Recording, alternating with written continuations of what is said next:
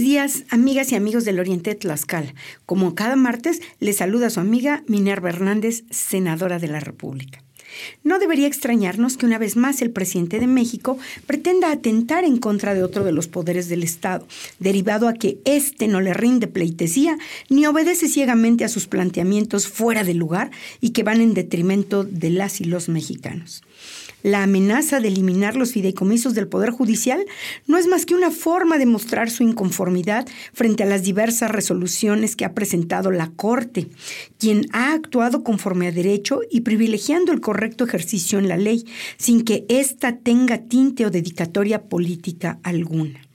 La reducción del presupuesto para el Poder Judicial no es más que la respuesta de un presidente autoritario que no tolera que la ministra Norma Piña no se haya puesto de pie en aquella ceremonia donde se conmemoró la promulgación de la Constitución de 1917, ni mucho menos que una y otra vez tenga que ser la Corte quien corrija la plana a los legisladores morenistas, quienes, pese a las irregularidades de sus planteamientos que han realizado en las diversas modificaciones eh, propuestas en diversas reformas, se han negado sistemáticamente a moverle ni una coma a lo que envía el presidente y solo levantan la mano a ciegas.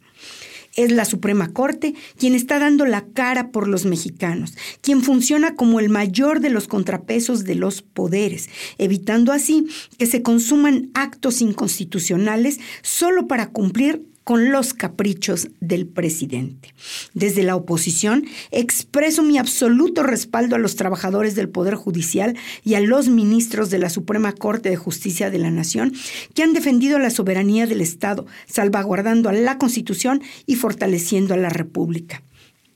Le agradezco el favor de su atención, no sin antes invitarlo a que me siga en redes sociales, donde me encuentra como Minerva Hernández en Facebook, Instagram, X y TikTok. Nos saludamos la próxima semana.